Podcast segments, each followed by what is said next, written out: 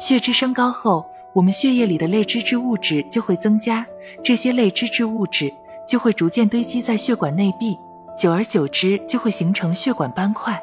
血管斑块加重后，就会引起血管狭窄，引起供血不足。不稳定的血管斑块破裂后，就会形成血栓。血栓堵塞脑血管就是脑梗死，血栓堵塞心血管就是心肌梗死。所以，血脂升高后，长期不控制，就会增加心肌梗死或脑梗死等心血管疾病的风险。那么，哪些人更容易发生高脂血症，应定期复查血脂呢？一有高脂血症家族史的人，家族性高胆固醇血症分为两种：纯合子和杂合子。纯合子家族性高胆固醇血症多在十岁左右就出现冠心病的症状和体征，多在三十岁以前死于心血管疾病。男性杂合子三十至四十岁就可患冠心病，女性杂合子的发病年龄较男性晚十年左右。如果父母有高胆固醇血症，或者父母在五十岁之前就发生了严重的心血管疾病，那么就要高度怀疑自己有家族性高胆固醇血症，应尽快抽血化验血脂；或者自己在四十五岁之前就出现皮肤黄色瘤或脂性角膜弓，那么也要高度怀疑有家族性高胆固醇血症，应尽快抽血化验血脂。二、胡吃海喝的人，饮食不健康。会明显增加高脂血症的风险。血脂主要分为胆固醇和甘油三酯，胡吃海喝主要会升高甘油三酯。大部分甘油三酯升高的人都喜欢吃油炸食品、肥腻食品、过多的精细粮、西式快餐、西点、甜点等等饱和脂肪酸和反式脂肪酸含量较高的食物，不太喜欢吃蔬菜水果、粗粮杂粮等等膳食纤维、维生素。叶酸等等含量较高的食物，结果就是升高甘油三酯，并且也会轻度升高胆固醇，最终导致血脂升高。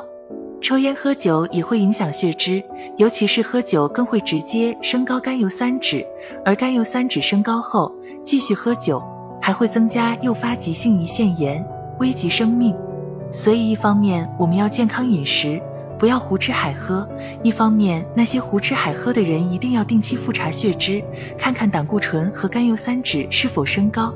三、久坐不运动的人，现代人出门都坐车，工作大部分都是以脑力为主，越来越多的人不愿活动，或者找各种借口不去主动的运动。长期不运动，不能有效代谢体内的血脂，就会增加高脂血症的风险。所以，久坐不运动的人。一方面要改掉坏习惯，开始坚持运动；一方面需要定期查查血脂，看看有没有高脂血症。四、超重或肥胖的人，随着生活水平的提高、生活的改变，越来越多的人肥胖或超重。中国居民慢性病调查报告二零二零显示，我国超重或肥胖的成人占到百分之五十左右，也就是一半人的体重都不正常。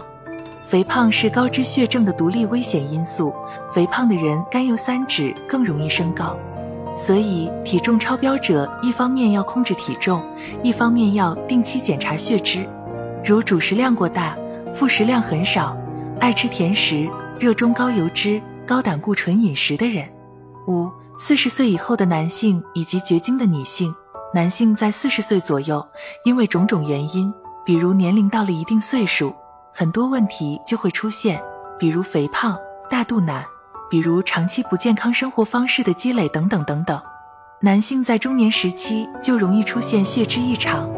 女性过了更年期，雌激素突然骤降，没了雌激素的保护，脂代谢也会紊乱，更容易发生高脂血症。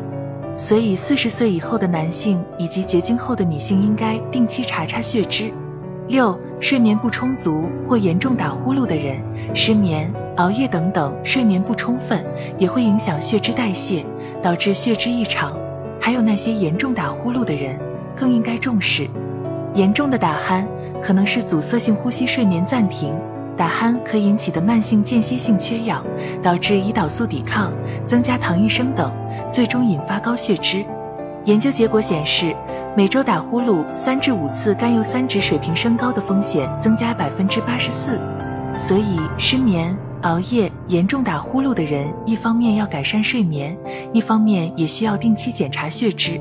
七、长期工作紧张、焦虑、压力大的人，现代人工作节奏快，生活节奏快，各种压力大，部分人还焦虑，长期处于这种状态，会影响血脂代谢，增加高血脂的风险。所以，压力大、焦虑等等状态久的人，需要定期复查血脂。